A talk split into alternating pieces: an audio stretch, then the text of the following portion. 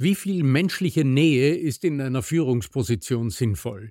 Und wie viel professionelle Distanz ist dazu nötig?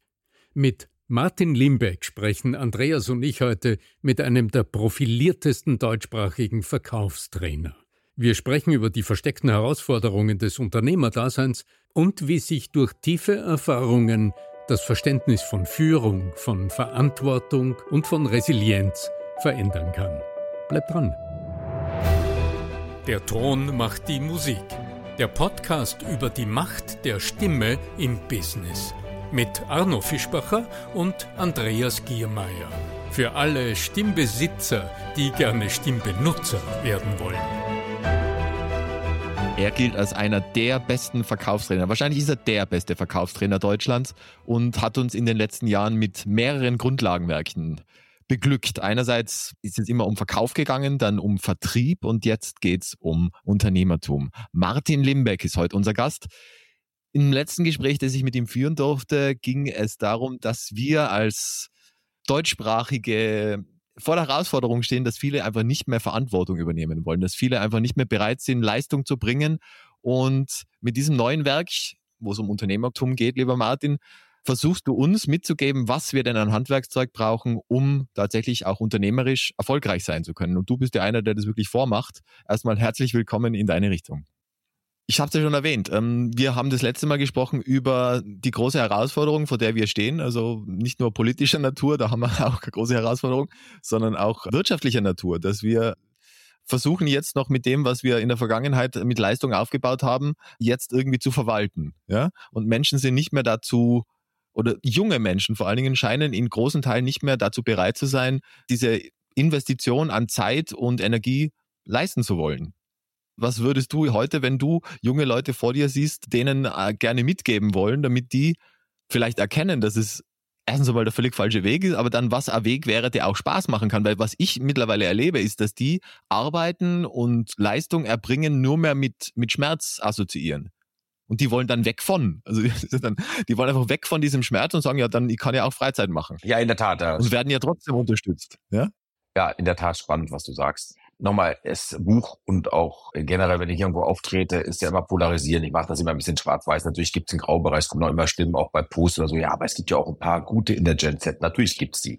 Die gibt's ja in no jeder Generation. Ja, ja. Aber wenn wir uns mal die breite Masse anschauen, und ich war gestern erst wieder beim Unternehmernetzwerk hier in Nordrhein-Westfalen, hatte ich 40 Familienunternehmer da äh, zu meinem Vortrag eben die DNA eines guten Unternehmers, was die DNA eines guten Unternehmers und äh, die haben alle dieselben Themen. Eine Vier-Tage-Woche, hohe Gehaltsforderungen, gibt es einen Firmenwagen, kann ich von zu Hause arbeiten. Also du spürst, da ist wenig Leistungswille da. Und ich glaube, wir haben eins verpasst. Wie immer, da sind wir ja gut drin. Wir sind gut in Schwarz-Weiß. Wir haben die Babyboomer, die Arno und mich, sage ich jetzt mal, die äh, eben noch die Eltern hatten, die sagten, Kind, du sollst was besser haben wie wir. Kind, mach was Sicheres. Kind, äh, wer leistet, der bekommt was. Ich habe auch den Satz geprägt, langfristig beholt der Fleißige immer das Talent, da glaube ich auch nach wie vor dran. Und ich habe ja auch die 35-Stunden-Woche schon bei mir lange, lange, lange. Einer der Kernaussagen von Vera F. Birkenbild, tatsächlich, Talent ist, ist immer nur Potenzial. Aber was du, aber durch Leistung kannst du Talent allemal ausstechen. Talent ist, ist, weit überbewertet. Ja? Absolut. So. Und ich habe ja schon vor vielen, vielen, vielen Jahrzehnten die 35-Stunden-Woche eingeführt, indem ich sie ab Mittwochmittag nochmal arbeite, weil ich sie so schön finde, sage ich immer. Und ich kenne keinen Unternehmer, der nicht äh, 50, 80, 100 Stunden in den ersten Jahren gearbeitet, noch heute noch arbeitet. Ich kenne keinen Unternehmer und Selbstständigen, nehmen wir mal beide Kategorien, die, wenn sie ehrlich sind, irgendwann mal sagen, ich hatte gerade vor kurzem wieder so einen Call mit jemandem, den kenne ich noch gar nicht so lange, mag den unfassbar gerne, er hat relativ schnell mein Herz erobert, weil es ein Mensch auch ist mit einem großen Herz.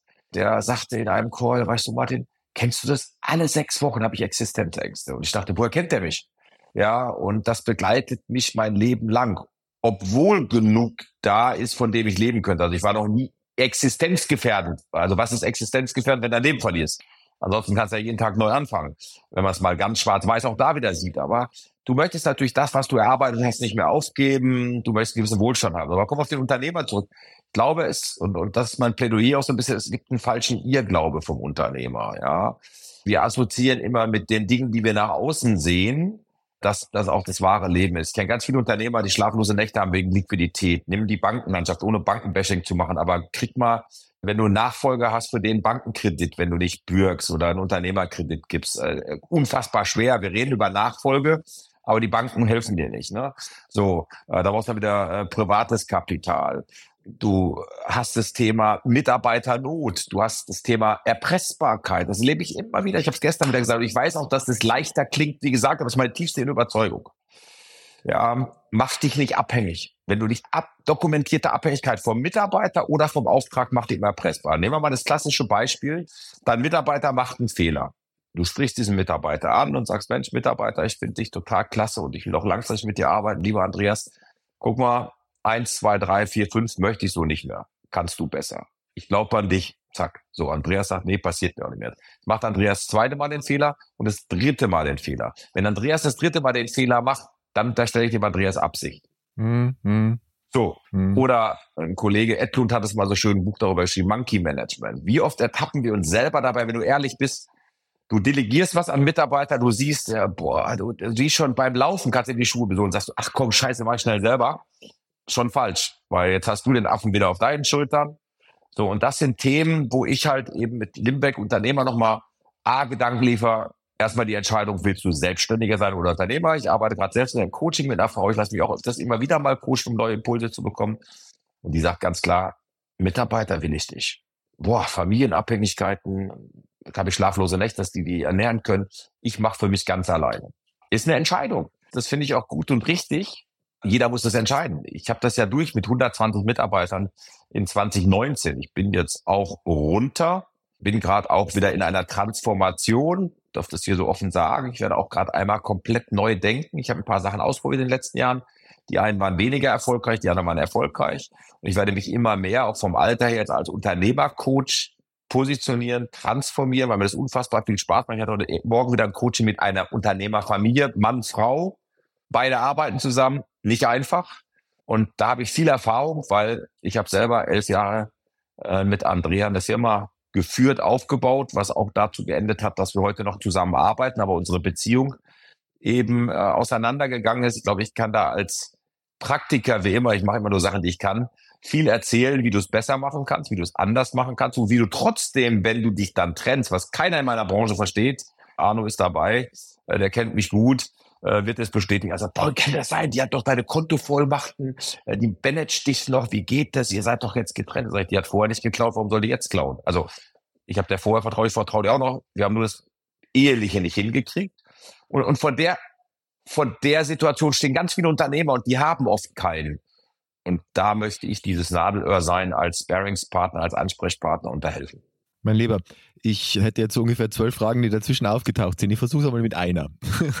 ich habe kürzlich ein, weil Menschen ja wissen, dass ich äh, ganz gut im Kommunizieren und im Rausfinden bin, was Menschen denn vielleicht an Potenzial in sich tragen, ja, bin ich eingeladen worden von einer lieben Freundin mit ihrer Tochter zu sprechen. Diese liebe Tochter ist 18 Jahre alt und gerade die, die, die Tagesschule abgebrochen, ist jetzt im Abendgymnasium und will das jetzt auch schon wieder abbrechen und weiß irgendwie nicht, was sie vom Leben will.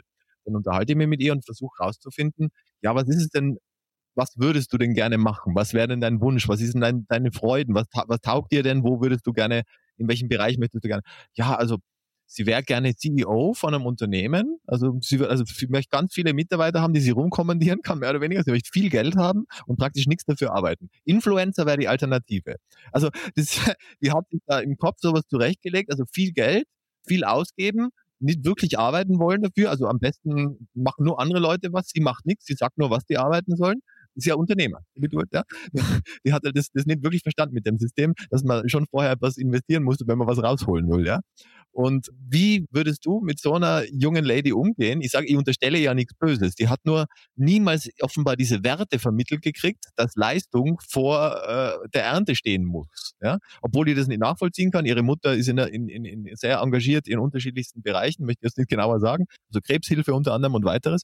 Aber für mich war das halt so krass, dass ich einen Menschen vor mir habe, ohne Vision, ohne irgendwie Leistungswille für irgendwas. Dann sage ich, was, was sind deine Interessen? Ja, sie geht gern shoppen mit ihren Freundinnen. Äh, und sie, äh, sie, was war das zweite? Sie hört gern True Crime Podcast. Sage ich, toll. Also sie würde sich ja vorstellen können, Luxushoteltesterin, das wäre eine Variante. Also ich war ziemlich erschrocken, nämlich das sieht man immer auf irgendwelchen schlechten Dokus, dass, so, dass es solche jungen, jungen Mädels und Jungs gibt. Aber wenn es halt dann live vor dir sitzt, so ein Exemplar, hat mich sehr, sehr, sagen wir so, berührt. Ja, und dann war ich am, ziemlich hilflos, weil äh, was willst du tun? Ich meine, die wird halt von daheim halt, das ist wahrscheinlich der Nachteil, weiterhin mit, mit Geld versorgt, dass sie da wohnen kann, dass sie da ihr, ihr Zeug gekauft kriegt. Und egal, was sie tut oder nicht tut, es wird weiterhin so bleiben. Das ist halt der Papi, der dann meint, ihr alles wird dann trotzdem zu ermöglichen. Das heißt, sie hat keine Folgen, wenn sie so handelt, wie sie jetzt handelt. Was wäre dein Zugang, wenn du jetzt der Papi wärst? Oder wenn sie dich äh, einladen täten, lieber Martin Limbeck, hilft dem Mädel in ihr Leben rein? Weil das, das wird ja nie was, wenn die, wenn die so weitermacht. Oder sie findet, äh, äh, entweder der Vater stirbt früh und erbt, oder sie, das wäre die eine Variante, oder sie findet irgendwann, der sie halt aushaltet. Naja, schau mal, das ist ja oft so, dass von uns Coaches, Trainern und Experten immer gefordert wird, dass wir in einer Sitzung das machen, was 26 Jahre, 18 Jahre, 50 Jahre schiefgelaufen ja. ist. Und äh, wir ja, alle ey. wissen, wir sind alle geprägt im Alter von 0 bis 4 Jahre. Wir haben alle unsere Neurosen, Traumata, negativen wie positiven Glaubenssätze. So, ne? Also ich würde auch mit ihr arbeiten und rausfinden wollen, was ihr ihre Motive sind, was ihre Werte sind. Auf der anderen Seite haben wir natürlich Unbedingt. auch das Thema heute, dass solche Kinder da sind, weil die Eltern es zugelassen haben. Also ich kann ja nicht das verfluchen, was ich selber 18 Jahre lang versäumt habe. Äh, wir schimpfen dann auf die Schule, wir schimpfen dann auf die Gesellschaft, wir schimpfen aber nicht auf uns als Eltern, weil wir einen Erziehungsauftrag versagt haben. Wenn ich also dem Kind immer alles von den Hintern getragen habe, darf ich nicht wundern, dass ich kein mündiges Kind habe. Äh, Professor Seligmann, der Begründer der positiven Psychologie, nennt es ja erlernte Hilflosigkeit. Und das hört sich danach an. So. Mhm. Das ist eben Thema, wo ich halt auch einfach mal den Hahn zudrehen muss. Ich kann mich an eine Sache erinnern, die hört sich jetzt brutal an, aber manchmal hilft ja die Schocktherapie. Ich liebe Schocktherapie. Ja, ich kann mich dran erinnern, ich war in Königstein im Taunus. Winter, verschneit. Ich hatte ein Seminar für einen Kopiererhersteller. Äh, meine erst, mein erstes Leben habe ich daher verbracht. Äh, manche haben immer früher behauptet, in meinem Adern ist kein Blut, sondern Toner. Äh, und ja, dort ist, ja. ist, eine Führungskraft dabei. Es war ein Geschäftsführerseminar. Und ich merkte, dem Mann ging es nicht gut. Und in der Mittagspause bin ich irgendwann hingegangen, auch in der Pause telefoniert. Ich sage, Mensch, wenn ich Sie mal kurz anspreche, ich habe das Gefühl, irgendwas ist mit Ihnen. Sagt er, ja, haben Sie gut beobachtet, hat auch gar nicht mit Ihrem Seminar zu tun, habe ich auch gar nicht jetzt vermutet, sondern einfach so, ich merkte, er war abwesend. Dann sagt er, meine Frau hat mich in der Pause angerufen, wir sind sehr verzweifelt, die war heute wieder beim Jugendamt, ja, bei den Behörden. Mein Sohn ist drogenabhängig, er ist 18 Jahre alt, der spritzt Heroin. Und der Advice jetzt vom Jugendamt ist, wir müssen den rausschmeißen. Der muss in der Gosse landen unter der Brücke. Der Schmerz ist nicht groß genug, dass er selber zur Entziehung geht jetzt schmeißen Sie mal Ihr eigenes Kind aus dem Haus raus. Und da war der Mann natürlich wow. total verzweifelt. Und ich nehme extrem dieses Beispiel, aber die Wahrscheinlichkeit, mhm. ich weiß nie, wie die Geschichte ausgegangen ist, du telefonierst ja dann nicht dreimal nach und sagst, was haben Sie jetzt mit Ihrem Kind gemacht, geht dich auch erstmal nichts an. Aber schaut das ist es. Also solange ich den, den Hahn weiter laufen lasse, war jetzt natürlich ein Extrembeispiel, ne? du hast es richtig verstanden, aber das war nicht meins, sondern es kam von Pädagogen, von Sozialarbeitern, die das gesagt haben, also Menschen, die da Ahnung von haben. Deswegen nehme ich dieses Beispiel. Und ich konnte mich gut reinversetzen, du kannst ja nur mitfühlen. Ja, aber ich dachte mir auch so, boah, krass, dein eigenes Kind rausschmeißen, egal was dein Kind macht, du liebst es ja so oder so. Aber es ist hier genau dasselbe Thema. Wenn ich den Geldhahn nicht zumache und dem Kind nicht sage, du ziehst jetzt mal was durch, wird das Kind so weitermachen, weil es weiß, dass Papi und Mami im Sinne von der Candy-Dealer in dem Fall hier. Na, wenn schon mal auf die Idee kommt, Luxushotels zu testen, dann wird da viele Luxushotels sein. Das ist eine Frage deiner Erziehung. Und äh, ich weiß, wovon ich spreche. Schönes Beispiel, Arno Weiß, bin CSP in, in, bei, bei der NSE gewesen. Ich nehme meinen Sohn mit, damals 13 Jahre alt oder 14, ich weiß nicht mehr genau. Wir fliegen Business hin. Für die, die es nicht wissen. Du, äh, ah, okay. CSP NSA. NSA. Also NSA ist auf alle Fälle irgendwas in den USA, was genau. Geheimorganisation ist, ja? Na, das genau. ist die National. Ich weiß es wohl, ich weiß es wohl, aber nicht jeder Zuhörer. Speaker ja? Association, genau, die amerikanische Rednervereinigung da warst du in, im Vorstand oder in höheren Positionen? Nein, ja? äh, es gibt die größte Aussage, die du als Speaker auf der Welt bekommen kannst, kriegst du von der NSA, also von der National Speakers Association, wie Arno sagt. Da bist du ein CSP, Certified Speaker Professional, haben nur 600 Redner weltweit. Ich habe die 2011 bekommen, ich werde es nicht vergessen, ich bin auch noch als Elfter auf die Bühne gegangen, wenn man jetzt noch weiter, ich am 11.11. .11. geboren bin. Lustige Begebenheit, ja, weil du nach Alphabet aufgerufen worden bist. Und das war dann der 11. noch, das war echt witzig. Wobei das ja wieder typisch ist für den Martin Limbeck, oder? Der ja, kann nicht einfach an irgendeinem Tag geboren sein, der muss am 11.11. .11. geboren sein. Das ist einfach special. Ach, ja. Ich krieg schon wieder Gänsehaut. So, und da fliege ich mit meinem Sohn Business hin und was die dort sehr gut machen, die Amerikaner, ist, die haben auch eine Kinderconvention. bis 18, ab 11 kannst du daran teilnehmen. So, mein Sohn da immer dran teilgenommen, später war er auch Youth Leader. Und ab 21 muss er draußen einen Alkohol kaufen kann, als wenn die vorher noch nie Alkohol getrunken hätten. Aber ist die Doppelmoral der Amerikaner. Dann ist er zurück Bretterklasse geflogen, weil ich noch länger geblieben bin. Und dann weiß ich noch wie heute die Diskussion, die hatte ich auch. Und da musst du halt durch auch. Ne? Sagst du, sagst du bei 13-Jährigen zu Papa, du musst erst mal eins erklären. Ich fliege Business mit dir hin. Nur weil ich alleine eher zurückfliege, warum fliege ich da Echo zurück? Hast du mal ein Verkaufsgespräch mit deinem Sohn? Hab das auch ganz gut, denke ich, ihm damals erklärt eben. Und ich glaube, äh, ich, wenn ich meine Eltern früher ärgern wollte, habe ich immer gesagt, ich bin das Produkt meiner Erziehung und da ist ja viel Wahres dran. Und ich glaube tatsächlich, indem wir diese 18-Jährige, da haben, sorry, wenn ich das so sage, die Eltern vielleicht das eine oder andere selber versäumt. So, deswegen kann ich darauf nicht schimpfen, macht's die Situation nicht besser. Also jetzt muss ich mit dem Kind arbeiten, gucken, was kriege ich daraus, wenn es halt Motive. Ich muss Verständnis schaffen, aber ich muss auch langsam eben deutlich mal, ich bin raus. Schau ich mit meinem Sohn auch den Deal. Ich liebe meinen Sohn sehr. Wir haben ein sehr enges Verhältnis, liegen jetzt zusammen zum Fußball. Also wir sind wirklich tolle Freunde. Ruft mich noch an, wenn er was hat und so. Also mega. Und wir haben den klaren Deal, den weiß er auch. Er hat noch genau, jetzt ist äh, November, bald Dezember. Er hat noch neun Monate, wo ich ihn unterstütze. Und wir haben den Deal, wenn sein Masterstudium fertig ist, schneide ich alle Geldstränge ab. Und das meine ich auch so, wie ich sage. So. Und da geht kein Weg dran vorbei. Er ist jetzt schon dabei, sich zu bewerben. Er hat ja eine Firma von uns geführt. Ich möchte mal, dass er jetzt in den Konzern geht, in den Mittelstand geht. Ich brauche, er braucht einfach mal zwei, drei Jahre einen anderen Chef, ob er dann nochmal mit mir was macht. Keine Ahnung, wir, wir können gut zusammenarbeiten. Aber mhm. dem fehlen natürlich auch an der einen oder anderen Stelle mal einem, der andere Grenzen setzt wie ich. Aber dann musst du dir halt Mechan Mechanismen schaffen. So, und er hat ein super Jobangebot schon in einem großen Konzern. Sales kann er, hat er gelernt. Er saß ja immer im Auto, wenn ich telefoniert habe. Er telefoniert wie kein Zweiter. Einwandbehandlung kann er auch. Also von daher, du musst eine klare Vereinbarung treffen, aber da musst du es durchziehen, so hart es ist. Also jetzt sagen viele, naja, komm jetzt, wenn er, und wenn er nicht ist und doch nochmal sechs Monate stützen wir. Nein. Martin, weil du den CSP erwähnt hast und auch gerade das Stichwort Verhandlungen äh, gefallen ist. Wenn du in deinem Buch ja im Grunde so die Lebens- und Erfolgsgrundlage des Unternehmertums beschreibst. Da interessiert mich natürlich sehr speziell, wie siehst du die Funktion der Kommunikation? Also welche Bedeutung hat die Qualität der Kommunikation eines Unternehmers, einer Unternehmerin für dich? Und was genau ist dann diese Qualität? Also hart, hart bleiben zum Beispiel hast du gerade angesprochen.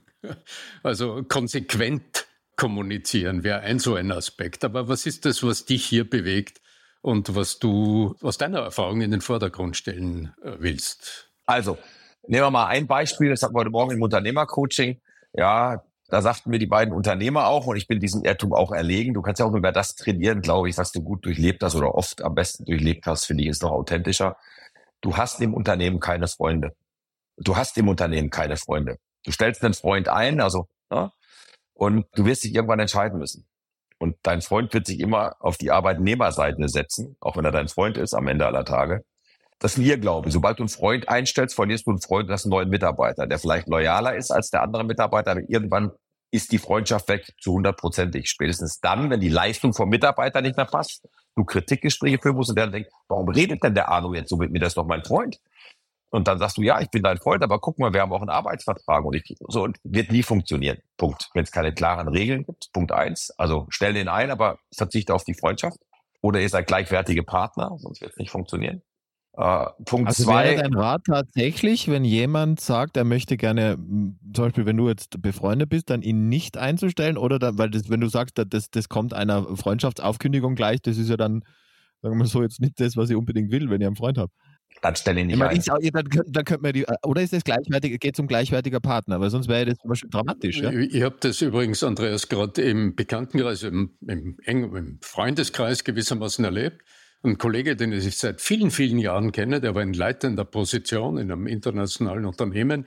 Hier in Salzburg hat sich herausgelöst, um sich äh, um in einem Unternehmen, in einer Werbeagentur als Partner mit dabei zu sein. Die hatten das, die waren Freunde, also die waren freundschaftlich verbunden und haben gesagt, okay, die machen das miteinander.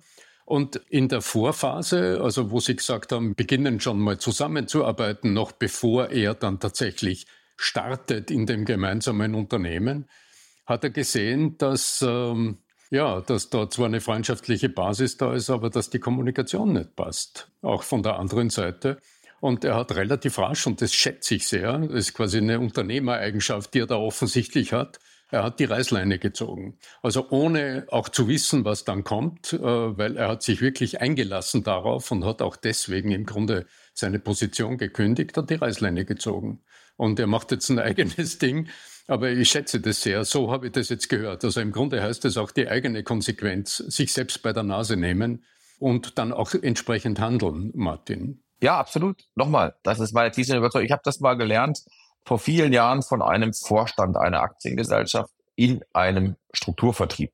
Ja, über Strukturvertriebe kann man ja auch denken, wie man will, aber da werden ja auch viele Freunde eingestellt und dann ging es darum, dass wir ein auch äh, Training hatten, Führungskräfte-Training hatten und äh, ich abends mit ihm zusammen saß, der heute sagte so, ja Mensch, wie fanden Sie den Tag und so, dann sagte er, ja, da was schon bei euch auffällig ist, dass die Mitarbeiter große Herausforderungen haben, mit ihren Freunden zu arbeiten, weil sie da klare Ziele setzen müssen, Kritikgespräche führen müssen und sie sagten, sie tun sich total schwer, dass sie oft die Freunde verlieren, sobald sie mit denen arbeiten. Da habe ich es früh gelernt. Und dann sagte der, jetzt ein bisschen derb, deswegen umschreibe ich, der sagt, wissen Sie, ein wahrer Freund, da gibt es sowieso nur wenige von, das ist der, mit dem Sie in die Sauna gehen, der auch ja sie nackig von hinten am Popo sehen darf.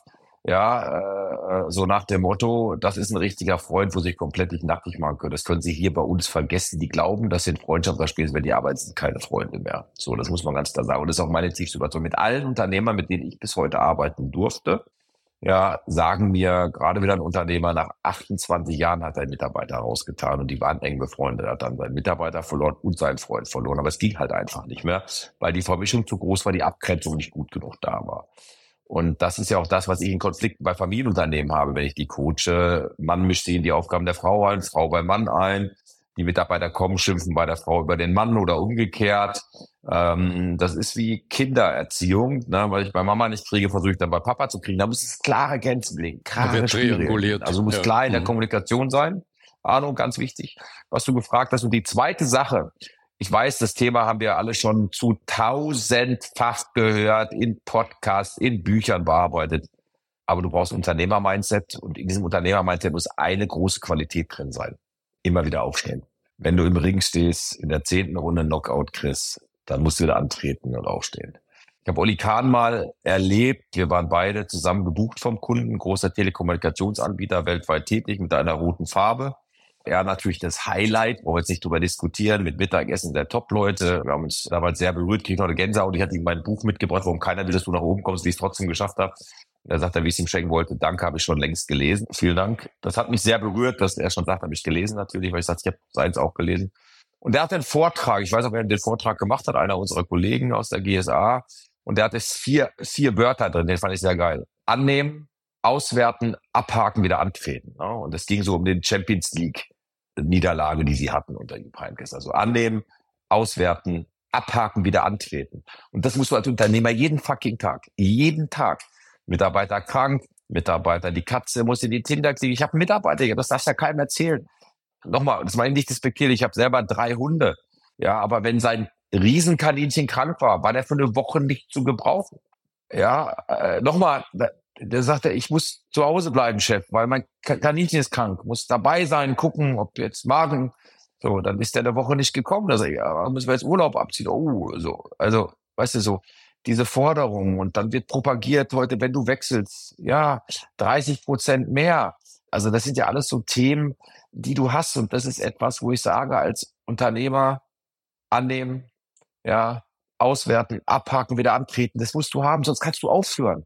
Du verzweifelst. Schau, meine Andrea und ich haben oft eine Diskussion, sie regt sich auch über unsere Trainer auf oder über den Kunden oder über den, den Mitarbeiter dieses, jenes. Ich sage immer, Schatz, guck mal, ja, habe ich früher zu ihr gesagt, wenn die so wären, wie du und ich, wo wären die dann?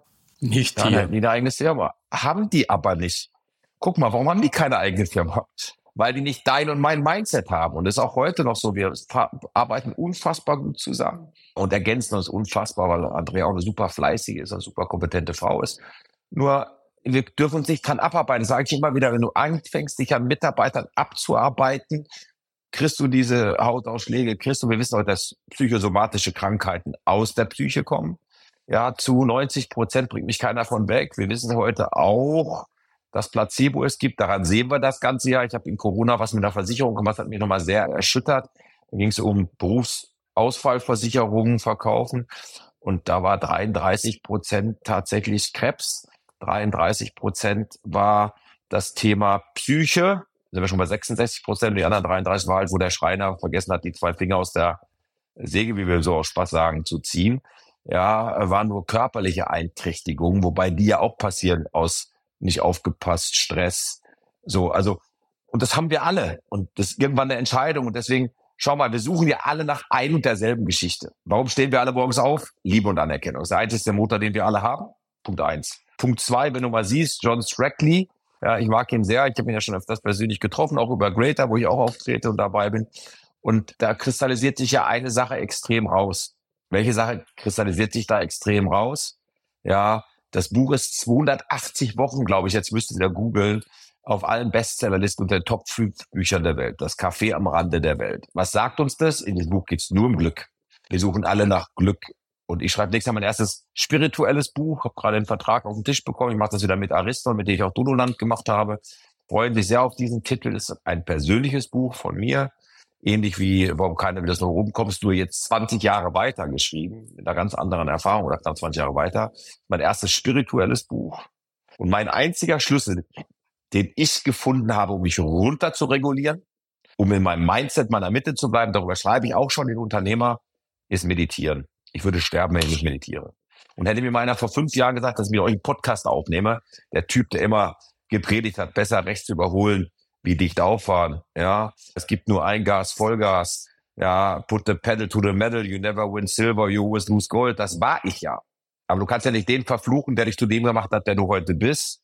Und jetzt schreibe ich ein Buch darüber, warum du im äußeren Reichtum deinen inneren Frieden nie finden wirst. Mhm. Mhm. Mein Lieber. Also erstens einmal, die Blanko-Einladung steht. Du musst zu mir kommen mit dem Thema. Bin jetzt schon fasziniert. no question about it.